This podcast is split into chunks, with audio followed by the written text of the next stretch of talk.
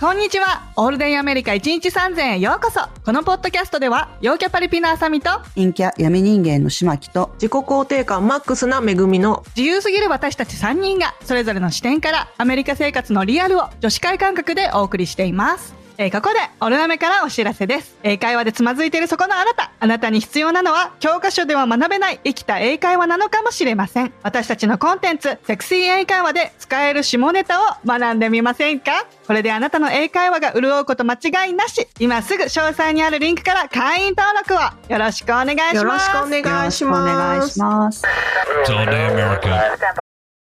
This episode is brought to you by Visit Williamsburg. In Williamsburg, Virginia, there's never too much of a good thing. Whether you're a foodie, a golfer, a history buff, a shopaholic, an outdoor enthusiast, or a thrill seeker, you'll find what you came for here and more. So ask yourself, what is it you want?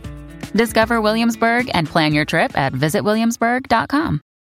はい、今回は日本と全然違う銃社会です。 えーまあ銃がほとんどっていうか、まあ基本的にないっていう前提のもとで、日本で育った私たちからすると、まあアメリカに住んでまずびっくりするのが銃の多さ、銃に関するま事件の多さですよね。えーアメリカではまあかなりざっくり言うと、まあ銃は持つべきっていう派と持たざるべき派っていうのがいて、まあ歴史ですとか政治とかっていうのはもちろん、まあ既得権益もあるし、実利もあるなんかして、まあいろいろとアップデートしつつ、現在の形になっているわけですけれども、まあそのあたりの本当に詳しい話っていうのは私たちにはね、あのできないので、ここでは、ちょっと難しいですね私たちが、難しいよアメね。リカに住んでいて、個人的に体感している銃のあり方っていうのについて話していきたいと思います。えーっとですね、まずですね、まあ、銃の普及度っていうのは、アメリカの中ででもですね、地域によっても全然違うのかなって思うんですけども、うん浅見さんが住んでる地域、南部はね、どうでしょそうだね。南部はね、結構、銃に詳しい人が多いっていうか、多分持ってる人も多いし、ううんなんかそういうイメージありますよね。南部は銃が多いっていうイメージある。うん、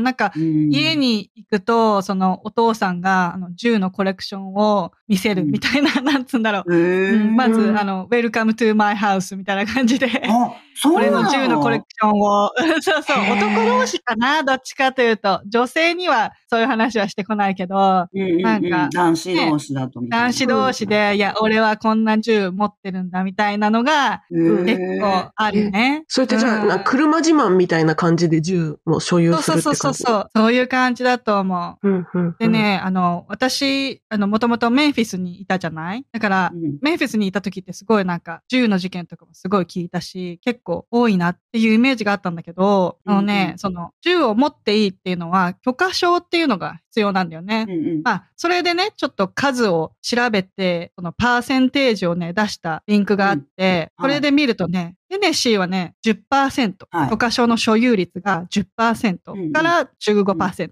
で、うん。アラバマ、インディアナ、ジョージア、うんアイオワ、コロラド。この5つが above 15だから15%以上で結構そ保有率がうん多い。それで、そのメンフィス、まあテネシー州だよね。そのテネシー州も、うんまあ多いっちゃ多いよね。他のあんまりない州に比べたら。うんうんうんうんで、テネシー州がね、これ2023年から許可証なしで持ち歩けるようになったのよ。ああ、そうなんだ。そうそうそう。銃を普通に持ち歩いていいどこに行くにも、ポケットとかに入れて。なんでそういう風になったんです？かあの、お見える状態で持ち歩かないとダメとか、もう今は、うん、そう。はい。昔はね、まあ、あの、見える状態でオープンって言って、あの、うん、それはオープンキャリーだったけど、でも今はもう、そうそうそうだから、見えない状態ででも持っていいっていうことですよね、それは。うんうんうん、許可証なしで、あの、隠れた状態でも持ち歩けるようになったっていうことなんだよね。っていうことですよね。うん。そうそうそうそうれすごいと思ね、すいごいよね。うんで、テネシー州だと、まあ、これもね、州によって違うと思うんだけど、18歳で、あの、持っててもいい。うん。家に持ってたりとか、車に持ってたりとかしてもよくて、うんうんうん21歳以上で自分で買える。で、あの、うん、バックグラウンドチェックって言って、犯罪歴とかがなければ、それが、うん。あの、バックグラウンドチェックが通れば、ハンドガン、うん。ショットガン、ライフルとかを普通になんかスポーツ系のショップとか、うん。バスプロショップって言って、すごい、なんかキャンプ用品とか、釣りの用品とか売ってるお店があるんだけど、あーはいはい。うんうん。そういうとこもそのガンの品揃えがいっぱい売ってて、そういうとこで、うん。あの、まあ、チェックが通れば買えると、うん普通にね。うん、なんかマシンガンとかのオートマティック系の銃は買えないけど、普通のものは買えるらしいんだよね。うーん。なるほうん。どねそう。そうそう。へえ、そうなんだ。うん。うんいや、なんか、コンシール、その、隠れた状態でも、うん普通に許可証なしで持って歩いていいっていうのはちょっとびっくりした。うんうんうんうん。で結構ね、うんあの、田舎の方でそういうところが多い。ああ。許可証を持った人も多いし、そうそうそうそう。だって警察来ないですもんね。そうそうそう。そう、ね。なんかね、うん。政府からの十分な支援がないから、警察がとにかく足りないんだって。で、24時間いない場所もあって、うんうんそういうとこはやっぱ自分でね、自分の身を守るしかないから、自分で持って、なんかがあったら、まあ家族になんかがあったとしても、自分が駆けつけるしかない。うん。いや、すごいわかりますよ。なんかすごい、あの、テキサスとかめちゃめちゃ広いじゃないですか。うんあの、テキサス住んでたっていう人からやっぱ聞いたんですけど、やっぱものすごい広いから、あの別に警察が足りてない場所じゃなくても、やっぱり来るのに時間がかかるところとかどうしてもあるんですよね。そうなんだよね。うん。だからそういうことを考えると、やっぱり自分で持っておこうかなってなるんですって。で、別に悪い人間っていうものだけを想定してるわけじゃなくて、うん動物とかそういうのもすごいワイルドだし。そうそううん野生動物がね、いますからねそう。だねそうそう、野生動物がすごいやっぱ広いし、自然がでかいから、いるわけですよね。だからそういうことを考えて、やっぱりちょっと持っておこう、知っておこう、使い方を知っておこうっていうふうにはなるっていうのを聞いて、あ、なるほどね、とは思いますよ。うん、うん。そうそうそうそう、うん。だからやっぱり身を守るために使ってる人がほとんどだよね。その銃がすごいいっぱいあるってすごい危なくないかって思われるかもしれないんだけど、多分そのうん。悪いことに使う人っていうのは0.0何パーセントぐらいほんと少なくて、ほとんどの人が、あの自分の身を守るために、うんとりあえず家に備えておいてるとか、うんそういうとこがほとんどだよね。難しいですよね。よねなんかね。ううんん、そうう。んだから事故とかそういうニュースがすごいわーって取り沙汰されるけど、うん。なんていうのあと、やっぱり、ちゃんと持ってる人たちっていうのは、意外と私たちが思っているよりも、その、すごく多い地域でも15%以上とか、そういう感じっていうことですよね。うん。なんか意外とその、うんちゃんと許可証をもらっ。銃を持ってますよっていう地域の方がうん、犯罪が少なかったりするんだよね。あの、なんでかっていうと、こう、なんか悪いことしたら撃たれるとか、うんその、家に入っ、押し入ったら、撃たれるって思ってるから、うね。うん、そうそうそう、うん誰も無理して、あの、犯罪を犯そうとしなない。っていうのもある。うんうんうん。抑止になってるんでね。そうそうそうそう。で、うん。銃による犯罪が意外と一番多いのは、ドラッグ関係、そのドラッグをディールって言って売ったり、ね、売買したりとか、その、うんヤングの間でね、ドラッグをああだこうだやってる中で、あの、銃が使われてっていうのが、あの、犯罪で、誰かが亡くなったりするっていうのはそこで起こるんだよね。だからその、うんシマッキーがさっき言ったニュースになるのは、意外とその、何、銃乱射とかでニュースになってね、わーってなって、わー、銃怖いってなるけど、それって本当0.0何パーセントで、ほとんどあがーそうなんだそういうことに使われない？うんうん。まあ、正しく持って、ね、管理してる人が多いですよっていうことですよね、実はそう。そうそうそう。なんかうん銃って聞くと怖いっ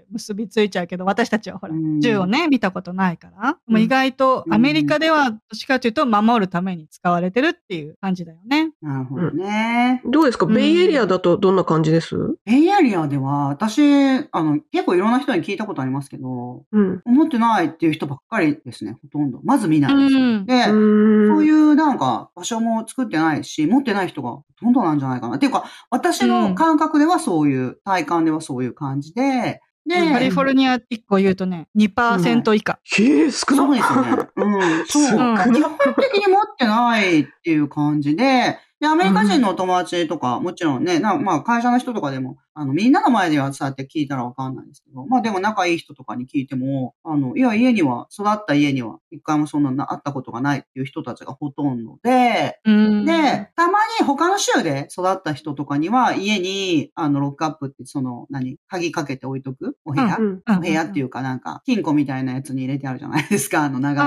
うんよくガンセーフって言いますよね。そうそう、うん。ガンセーフがあって、そこに入れてあったとか、そういう人はいるけど、でも、そうですね。なんか自分が使ったりしたことがあるっていう人はあんまり、まあ、あの、必要があって、なんか例えば家にすごいストーカーが出るようになっちゃったとか、なんか誰かにこうやって、うん。あの、で、すごい無言電話がいっぱいかかってくるとか、そういうのになって、銃の訓練に行ってっていう人の話は聞いたことあるけど、基本は見ないし、うん。あの、家にあるっていう人は、今まで一人しか知らない。ああ、そうなんだ。うんそうただうんただやっぱり出張でいろんな、あの、別の州に行くと、もう普通に持ってる人たちいっぱいいる州とかありますから、うんうんうん。うんそういうところだと、本当に、なんていうの、違うなと思いますよね。まあちょっとドキドキしますよね。カリフォルニアから行くとね。うん、わかるわかる。うん。で、まあ、まあね、だから日本の人からしたらね、それはね、でも空は行ってもカリフォルニアでも銃買えるんでしょとかって思うかもしれないけど、ただ、うん結構めんどくさいんですよ。あの、訓練して、そういうなんそか、うなん。そういうところに行って訓練しないといけないんですよね。で、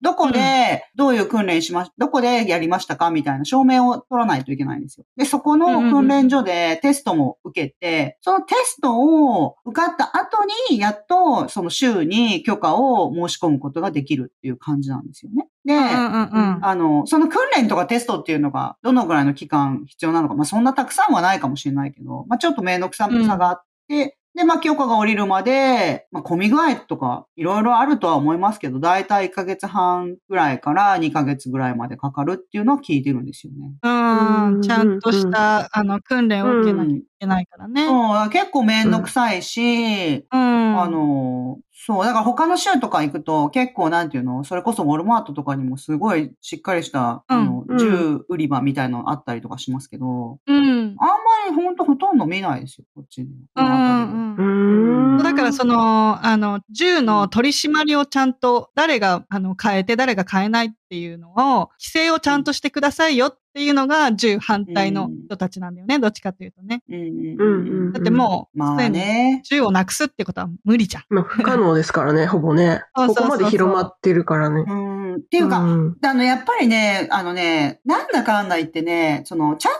した人は問題ないわけですよね。結局、そうそうそう。あの、うん銃がない方がいいのは、それはもうみんながないならその方がいいけども、うんうんうん悪い人はどっかから手に入れるっていうのがあり、あるそうそうそう。から。うんでそれがダメなんだよね。中南米、そうそう、中南米とか、やっぱり外国から土地も続いてるし、で、外国から入ってくる人間を止められてない状態で、そうですよね。ね。そう、うん。入ってくる人間すら止められないのに、いろんなところから入ってきちゃうわけじゃないですか、徒歩で。うん。で、それを止められないのに、銃を止めるっていうのはなかなか無理なんじゃないかっていうことで、結局、その、うん。じゃあ悪い奴はね、持ってきちゃうじゃないかっていうことで、うん。じゃあ身も守るために、あの、こっちにも一応権利としては持たせてあげた方がいいんじゃないかっていうのが、やっぱり何、権利だっていう人たちとかの、んまあ意見ですよね。もうそれもすごい、わかることでもありますよね。うん。なんか、銃を、その、許可証をもらわないといけないじゃない？はい。それをすごい、あの、厳しくした方がいいのと、その、許可証がないと、やっぱり買えないじゃない。悪いこと、こう、犯罪とかした人は買えないわけよ。で、買えないけど、じゃあ誰かに買ってもらって、あの、うん、そう、でね。銃をそうそう、うん。自分で持ってるとかもできるけど、その代わり、うん。その、クリアしてないのに持ってたりすると、もちろん、あの、もう大変なことそれ自体捕まる。が犯罪ですからね。そうそうそうそう、うんそれ自体が犯罪。うん。そうそうそうまあね、まあそうは言ってもやっぱりイリーガルで持ってる人はね、きっとたくさんいると思うし、うん。まあ、うん出回ってるんでしょうね、いっぱいね。そうなんですよね。うんだから未登録の銃がね、いっぱいあるって言われてますからねうんそう。そう、たくさんある。そうそうそう。んそれが良くないよね。ね。これはね、まあね。そう。だから、シマッキーが言った、その、カリフォルニアが、その、2%以下って言ったのを、実は、今見たらね、0.40%。あーすっごい少ないんだ。うんそううんなんとうん、ハワイが0.02%。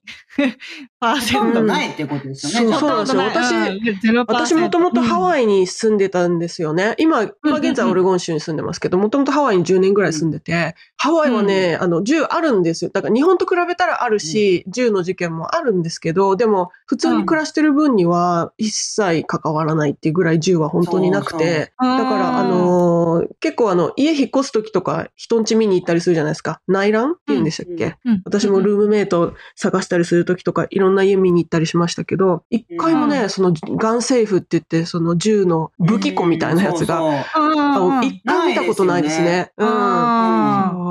ただあの、ハワイは観光地だから、シューティングレンジは結構あって、あの、うんシューティング、ね打ちっぱなしみたいなですよね。そうそうそうです、そうです。バンバンってあの、的に向かって撃つっていうのは、うんなんかこう、アクティビティの一環として結構普及して客用にね、あるっていう。そうです、そうです。あるんだねあるんですよ。だから私もそれはやったことがあるんですけど、うん実際その生で あの銃を見たことは一度もなかったですね、ハワイにいた時は。ああ、うん。割と日本にいた時と感覚が違かった、ハワイは。いや、そうなんですよ。だから私もここに住んでる限りは、基本的に銃とは無縁な生活ですよ。だから、他の州に行った時に、すごい持ってる人たちがいっぱいいるところとかに行った時に、おーって思うだけで、なるよね。うんないですね。ですよね。うんで、ね、どうですか？オレゴンはどうですか？そう、オレン。ゴンはね、だからそういう、まあ日本と銃に関する感覚が近いハワイからオレゴンに引っ越してきたから、うんうん結構ね、オレゴンはね、銃多いんですよね。だから、うん。あの、最初びっくりしました。うん。あの、もちろん、ん、うん、オープンキャリーって言って、あの、見えるところに、あの、持ち歩き可能な州だし、うんそうそう、だし、あとね、オレゴンの住民のこと、オレゴニアンって言うんですよ。オレゴン住民のこと、オレゴニアンって言うんだけど、それをもじって、オレガンニアン。オレゴンのゴンのところをガンにして、オレガンニアンっていう言い方があって、俺は銃推進派ですよっていうのを、なるほどねあの、みんな、俺ガンニアンって言って、そういうステッカーがね、あるぐらいなんですよ。あの、ライフルの、ライフルのマークで俺ガンニアン。うんで、それをみんな車に貼ったりしてるんだけど、そうそう、んそういう結構銃推進派も多いし、あとあの、家をね、うんやっぱ見に行くと、大抵の家にガンセーフがありますしね。あ、そうなん結だ。そっか、それ全然違うわ。うん全然違いますね。で、でもさっき、あの、あさみさんも言ったけど、やっぱオレゴンもね、田舎だから、野生動物すごい多いんですよ。結構ね、うんあの、それですよね。そう、私の友達の家も、なんか鶏いっぱい飼ってんですけど、この間やっぱ2羽、うんあの、コヨーテに食べられちゃったとかあ 言ってたりするし。普通に、あの、結構ピューマと、ピューマって言うんでしたっけ？あの、マウンテンライオンって言うんですけど、うん、そういう結構猛獣もね、普通に出るから、うん危ないですしね。だからそういう意味でもやっぱ銃を持ってる家が多い。うん。そうなんですよね。守るためにね。そうそう。そうそう、守るためにね。いざとなったらなっちゃうんですよね、どうしてもね。そうそうそう。うんうん。いや、でも、その、どうですか？実際には、身の回りで、その、銃の事件ですとか、いざっていう時の、なんかそういう話は聞いたことありますか？あの、ほら、私、多分前のエピソードでも話したけど、旦那がこめかみに銃を当てられたじゃない？うん。ガソリンスタンドで。だから、メンフィスはそういう覚悟で、ちょっと暮らしてた方が安全かなっていう感じがするんだよね。ねで、特に、あの、うん銀行でほら、ATM とかで、こう、お金を下ろすのに並んでたりするときに、いつも、うん。あの、私は、こう、後ろを見る係。旦那が、あの、お金を下ろしてる間、え私が後ろを見てみたいな。常に360度うん。見回してないと、こう、うん。下ろしてるところにうん。銃を持ってきて、金下ろせって言われるのよ。そういうのがあるから、そういうことにちょっと気を配ってなきゃいけない場所ではあるね、メンフィスは。だから危ないって言われるのね。大変ですよね、それはそれでね。And I'm here with Keith, co star of my upcoming film, If, only in theaters, May 17th. Do you want to tell people the big news?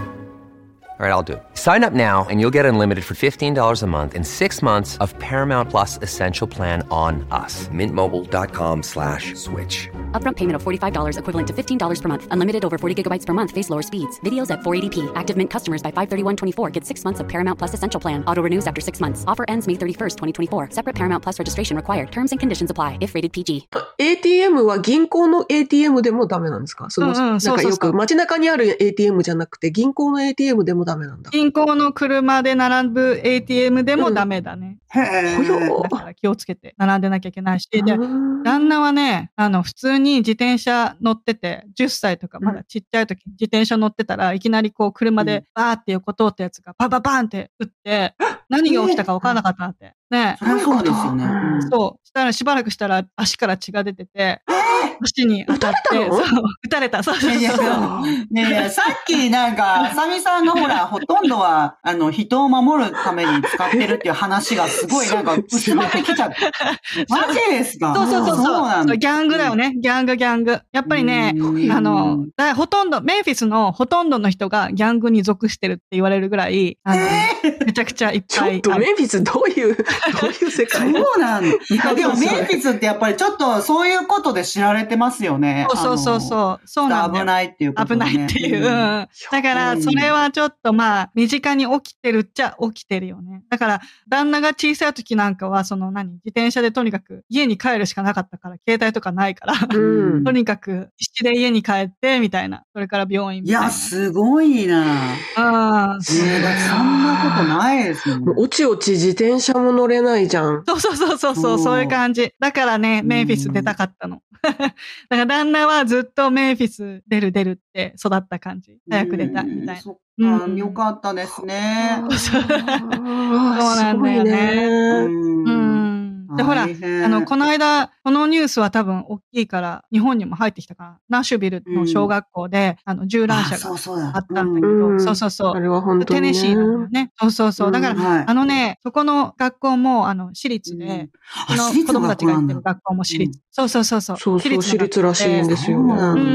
ん。セキュリティもあるはずなんだけど、うん窓を割って入ったんだよね。窓のドアを割って入った。そう、だからそういうことされちゃったらもうね、どうしようもないから。もうね、セキュリティも何もない感じで。だからすぐに、うんあの、学校からも連絡が来たよ。あの、こういうことがあったから、うちの学校もちゃんとセキュリティをもっと高くしますみたいな感じで連絡が来て、うん、訓練もやりますみたいな感じで。何訓練をしなきゃいけないっていう現実の悲しさ。私はね、そこまでしないと守れないっていうのがすごい悲しい。ななんかよく言いますよね。あの、銃を持った不審者が学校に来た場合を想定して子供たちがそういう訓練をするみたいな。そうそうそうそう。そ不審者心ね。ね本いや当だしねやだよねそのね、それもすごい悲しいこと以上に、そうだよねって思ったのが、私学校の先生、あ何人か知り合いいるんですけど、うん。普通に私がその人たちがね、学校の先生になるときにね、その銃を持って、いきなり襲ってくる人たちとかがいるっていうのは、想定して先生になってないわけですよ。な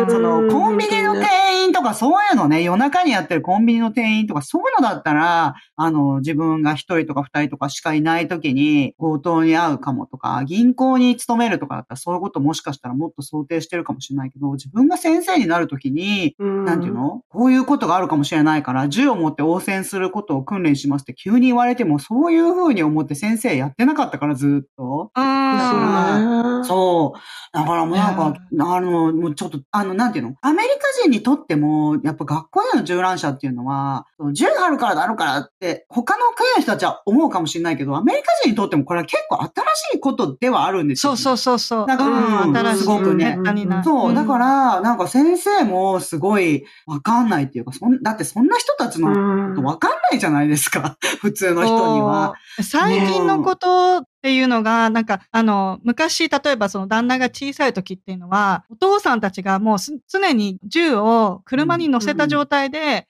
誰かが学校にいるとか、そういう、何、常に守られてる状態だったから、誰もそういうことをしようと。しなかったんじゃないかって。うんね、今、あの逆にね、昔はなんで銃もね、同じぐらいあったのに、うんあの、うん。そんなに事件が起きなかったっていうと、あの、うん。すごい守られてたっていうのは、あの、大きいんじゃないかなって思ああ、そうなのかな。いや、もうちょっとわかんないう。わ。わかんないけどね、実際はどうなのかね。うんほんと最近のことだよね。そう、うん実際はやっぱりなんか、その、なんていうんですか、そのお子さんの虐待とかと一緒で、やっぱ昔は虐待と認識もされてないじゃないですか。ああ、そあの、うんね、だって親が子供を多少叩いたって、そんなの別にいいじゃんぐらいの感覚だったから、うん事故として認識されてないから、ねうんそうボーダーラインがわかんない。がアップデートしたことによって、うん分かってきたっていうね。ちょっと難しいですよね。でも、まあもしかしたら、うん。まあでも実際、あさみさんがおっしゃるように、他の人たちが車に気軽に持ってないとか、先生も持ってないとか知らないっていうのは大きいかもしれないですね。ああ、そうか。ううん。ん。やっぱり対抗されないって自分しか持ってないっていう万能感みたいなものがあるとちょっと違うのかなとは思います。それですよね、うん。多なんかあの、分ね。その、ナッシュビルの学校で銃乱射があってから、うちの子たちの学校にも、そのうん、警察の人が来てて、これから何、見回りしてくれるんですか？って聞いたら、あの、なるべくね、まあ、その地域の警察だからそこまで広くない、うん。街全体ではなく、そこの小さい地域の中だけだけど、うんあの、順番に学校をね、あの、うん。なるべく回るようにやってくれてるする予定ですよって、うあん。うん。ねそこまでしないといけないっていうのもちょっとねえ。ね。うん。うん。だってだから、本当になんか、逆に言うと、ねえ、どっちがいいかわかんないけど、学校がね、もうめちゃめちゃ先生がみんな銃訓練したことあります。みたいな人だったら来ないかもしれないですもんね、銃乱射のとかもね。うんうんうん。実際にね。それはあるよね。ねそう。だからどっちがいいかっていうの本当わかんない。うん。小学校の先生をやっている私の知人が、うん一度子供が親の銃を学校に持ってきちゃって、それで大変だったっていう、そう、それ友達はすごいショックを受けてました。うん子供が持ってきちゃったっていうことに。うんうん。で、やっぱりその親もね、もちろんしっかり銃を管理してると思うんだけど、でもやっぱりある程度の年齢になった子供って、やっぱ何でもできちゃうじゃないですか。鍵も自分で開けれるし、うん赤ちゃんじゃないから。だからね、やっぱ難しいな。それも思い、なんかいろいろ考えさせられる。うん。だからその教育っていうのはすごい大事なんだなと思う。だからうんなんだろう、なんかまだちっちゃいからかわいそうだから教えないっていうよりは私はうん小さい時から何最低をこう想定して生きるように言ってるっていうか、ちょっとこう銃はね、こういう風な作りになってるから絶対触るなよとかちゃんと教える。うん銃がどういう風に、どう触ったらどう動くか。みたいな。なことを教えることによって、触らない、あ、も触ったら危ないんだなっていうことをちゃんとうん。知識として、ちっちゃいから分かんないから教えないんじゃなくて、分かるところから教えるっていうか、本当常にね。いろいろこうんう、ね、ドラッグリスクをも含めてね、し。しっかり、うん、知らないとやっぱり知りたくなっちゃうのが子供ですからね。そうそうそう、それもあるよね。うんなんか急にこううポンと入ってきて、何これって触ったらもう終わりじゃん。うんだから、まあ、とにかく知識としてはやらせないかもしれないけど、知識としてはあるっていうか、世の中にはこういうものがあるから、とにかく、なんか、友達だとしても、ティーンネイジャーになって、友達がガンを持ってたとしても、そいつをとりあえず信用するな。ガンを見たらとりあえず走って逃げろみたいな感じの、うん本当単純なね、ことをね、うん。常に教えてる。ドラッグもそうだけど。うんうんそういう教育大事ですね、本当にね。そうかいやーうん本当ですよね。いやもう本当、でもまあ銃がだから日常にやっぱりあるっていうのと、あとまあ、だからやっぱり事故も実際多いからどうしても世論としては、うん防ごうってなりますよね。だってそっちの方がどうしても報道されるし、うんまあね。うん。実際多いですしね。なんかその、そうん、ないことはないし、なんか私も、なんだろう、兄弟の人が、そのうん、近所の人がね、撃ってた銃で流れ弾に当たって亡くなったとかね、やっぱりそういう話ありますよ。そう、辛いな。辛いですね。そういう話は本当にでね。そう。で、対して、うんあの、罰せられないし、やっぱりそれは、規制しないといけないんじゃないかってなっていくと思う。あの、ううんん。だすごい離れて、あの、遠いからね、そうやっぱりお金持ちエリアみたいなところですごい離れてるから、家同士が。で、しかも、なんかもう一般の家庭では持てないようなものすごい威力の銃持ってたんですよね、うんそのうちの人。えそうそう。そうんそれがね、問題ですよね。自分の、うん必要のない自分の家で、うんくつろいでただけなのに、いきなり撃たれて亡くなっちゃって。そう。だそういう事件もあるし、やっぱまあ、あの、何それこそ、ちょっと喧嘩して、で、車の中のダッシュとかに入れてあって、うんで、ちょっと揉めた時にね、あの、うんやっぱり、じゃあ銃持ってくるわとかって頭カットしてる時にもなるじゃないですか。やっぱ武器持ってくるぞって。うん。で、それで、なんかお互い、その銃を取り合いの、で、揉み合いになっちゃって当たっちゃって、って、まあ、もう片方は、ジェールとか、そういう話はね、アメリカ人の方と喋ってたらね、やっぱりじゃんじゃん出てきますよ。誰じゃかが。んじゃん出てくるようね。ん、いっぱい出てくる。うんだからやっぱり事故は実際多いですよ。多いよね。うん。うん。その、銃が少ないカリフォルニアでも結構じゃんじゃん出てきますあ、っていうか、ハワイではね、ほとんど出てこなかったんだよね。うん。あ、でもなんか誰かから出てくるっていう感じ。あの、少ないですけうんうんど、実際少ないですよ。でもアメリカ人の人と喋ってると、やっぱり、なんかの形で親戚だとか、まあみんながみんなカリフォルニア住んでるわけじゃないから、あの、うんなんかの形で出てくるっていうあーそっかそっか形ですね。なるほどね。うんそう。で、あとなんかまあ義理の家族だとか、なんか誰かから、やっぱり身内でどこかにはいるっていう感じ。うん。やっぱ辿っていくとね、すぐ、すぐ行き当たるって感じですよね。うんどこかにはいるって、だからやっぱ結構大きい問題ではあると思いますね。だから規制しようって一般の人がなっていく気持ちはわかりますよ。だって別にすごい悪い奴に襲われたわけでもないし、ものすごい野生動物が襲われたわけでもないけど、結局こういうことになっちゃったっていう事件はやっぱ多いんですよ、なんだかんだきっと。うんだからそうですよね。うん。そう。だから普通の人の心境だったら、それはやっぱりなかったら防げたんじゃないかっていう風になって当たり前だと思うし、うんでうん。で、実際やっぱ危ないですよね。うんそう。あと結構私はそのパンデミック以降に銃を持つ人が増えたような感覚があります。ああ、そうなんだ。やっぱり家いるからね、ずっとね。うん。そうそうそうそう。あのすごい治安うも、どこの州でも治安がすごいガッと下がったじゃん。うん、そうですよね、一時ね。コロナが始まってから。うんそうそう、いろんな運動が、なんかみんなやっぱね、イライラしてっていうか。そうそうそう、精神がすごい、あの、不安定になっちゃうんって、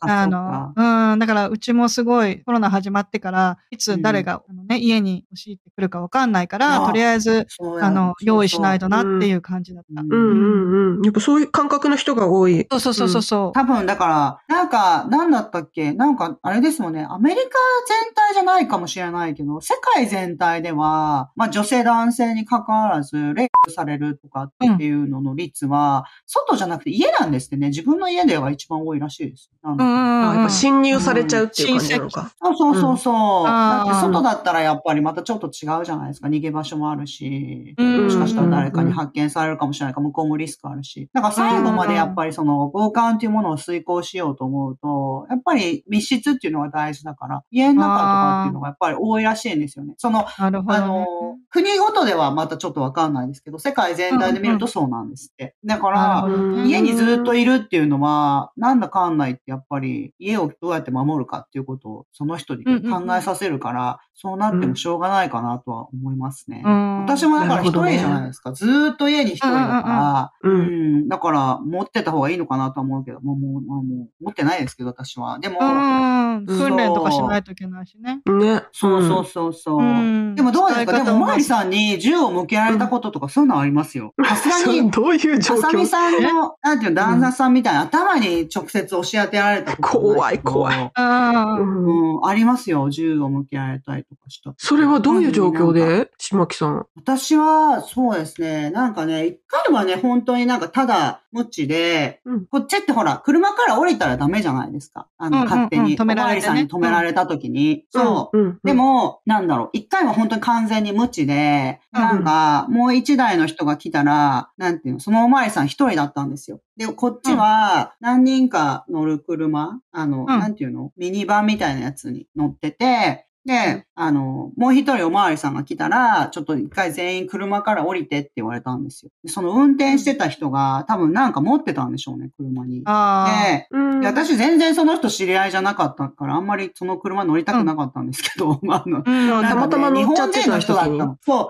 日本人の人で、他の人もみんな日本人だったの、その時学生で。うんで、うん乗って、で、こっちは人数多いから、一人おまわりさんで、で、あの、みんな車にいてくださいって言って言われて、はいって言って、私まだ来てね、本当に間もなかったんですよ。そういうことがあるっていうことを想定してなくて、うんで、もう一人おまわりさんが来て、二人おまわりさんがやってきて、三人になって、で、はい、降りてくださいって言われたから、あの、降りたらいいんだなって思うじゃないですか、普通に。うんうん。でも、なんか、なんだちょっと早すぎたのかな、私が降りるのが。あー で、うん、あれ、降りるタイミングが。そう、うん降りるタイミングが、だからもうこっちは二人が来たら降りてねって言われてたから、うん。あの、はい、降りてねって、その人が言うか言わないか食い気味ぐらいの感じで、うんガラガラってドアうん。引いて、あの、出てったら、うん。なんか、もう、バーって、プリーズって言って、バーって、ん。銃向けられて、私、フリーズ今って思って、はい。で、うんあの、普通に手挙げて、あ、はい、みたいな感じで、